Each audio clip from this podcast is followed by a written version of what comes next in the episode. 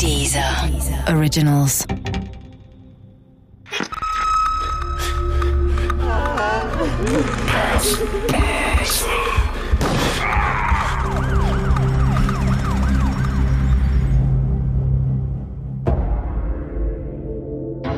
Die XY-Bande von Richard Farsten. Diese Geschichte beruht auf einer wahren Begebenheit. Die Namen der Beteiligten wurden geändert. Teil 1 Wahrscheinlich hätte man die Sache von Anfang an ernster nehmen müssen. Ganz sicher sogar. Dann wäre es vielleicht nie so weit gekommen. Aber auch ich habe die Sache zunächst nicht ernst genommen. So wie die meisten anderen in der Stadt. Diesen Schuh muss ich mir auch fast 20 Jahre später noch anziehen. Wer schweigt, macht sich mitschuldig. So ist es schon immer gewesen, wenn ein Verbrechen vor aller Augen geschieht und niemand eingreift. Und bei uns in Neuruppin war es damals nicht nur ein Verbrechen. Wir Neuruppiner wollen es ja immer ein bisschen größer und prächtiger.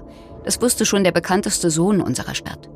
Die Plätze zu groß, die Straßen zu weit, die Nasen zu hoch, hat Theodor Fontane einst über Neuruppin gespöttelt. Ein bisschen ist das noch heute so. Und vor rund 20 Jahren noch viel mehr.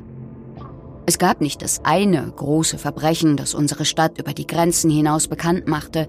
Nein, es war eine Lawine von kleineren Verbrechen, die über uns hereinbrach ohne dass wir es bemerkten oder bemerken wollten.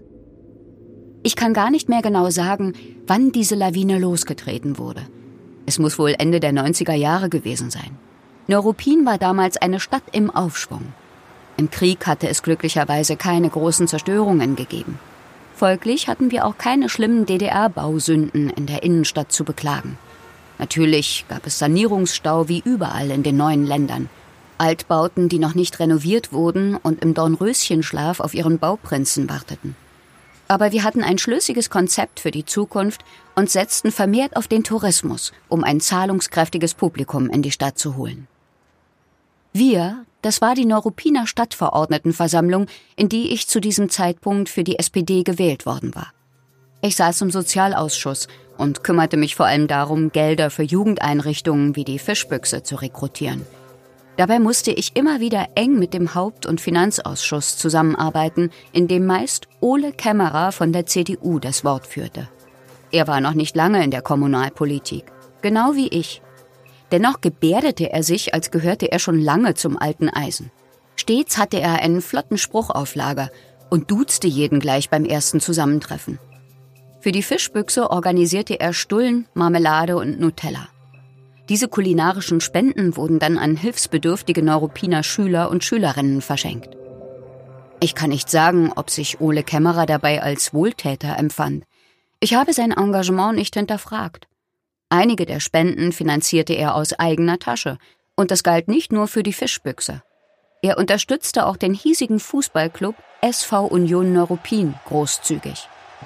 Gleichzeitig war er der Präsident und der Mittelstürmer des Vereins. Ole Kämmerer tanzte auf vielen Hochzeiten, wie man so schön sagt. Mit seinen 36 Jahren hatte er es zu etwas gebracht. Ob sich das bereits früh in seinem Leben abzeichnete, kann ich nicht beurteilen. Deshalb habe ich mit dem Lokaljournalisten Dietmar Steher gesprochen, der sich intensiv mit Ole Kämmerer und den damaligen Geschehnissen beschäftigt hat.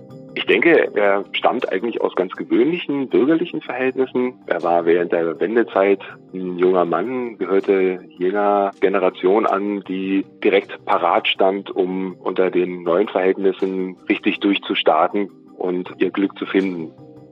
Ich habe Ole Kämmerer erst in der Kommunalpolitik kennengelernt.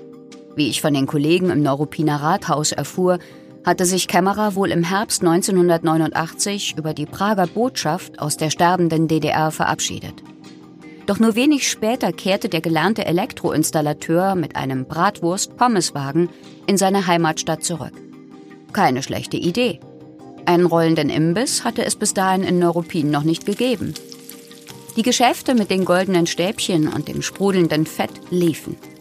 Bald hatte Kämmerer genug Geld zusammen, um eine neue Geschäftsidee auszuprobieren. Geldspielautomaten. Der zurückgekehrte Sohn der Stadt stellte sie in Neuruppiner Kneipen und in den Landgasthöfen der Umgebung auf. Auch dieses Geschäftsmodell funktionierte.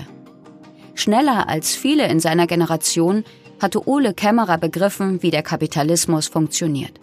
Schritt für Schritt arbeitete er sich nach oben. Die maroden Altbauten, für die sich kein Käufer finden wollte, wurden von ihm gerettet. Er erwarb ganze Straßenzüge und sanierte sie. Gleichzeitig machte er eine Diskothek auf und widmete sich anderen neuen Einnahmequellen, wie auch Dietmar Steher zu berichten wusste. Ich meine mich zu erinnern, dass es zwei Spielotheken waren, eine davon in Neuruppin, die er betrieb, was ja auch per se erstmal nicht verboten ist. In nur wenigen Jahren wurde Ole Kämmerer zu einem potenten Wirtschaftsfaktor in Neuruppin. Mit seinem Pommeswagen war er da längst nicht mehr unterwegs. Der Geruch nach triefendem Fett sollte der Vergangenheit angehören. Kämmerers Geld mehrte sich und sollte nicht mehr stinken. Doch dem Neureichen fehlte die gesellschaftliche Anerkennung. Er konnte sich viel leisten, doch er galt noch immer als der, der sich mit fettigen Pommes und unseriösen Geldspielautomaten seinen Weg in ein luxuriöses Leben erkämpft hatte. Um zur feinen Gesellschaft dazuzugehören, bedurfte es mehr. Das verstand Ole Kämmerer. Er begann sich als Sponsor zu betätigen. Er spendete an soziale Einrichtungen wie die Fischbüchse organisierte kulturelle Veranstaltungen und stattete die nahegelegene Justizvollzugsanstalt Wulko mit Sportgeräten aus.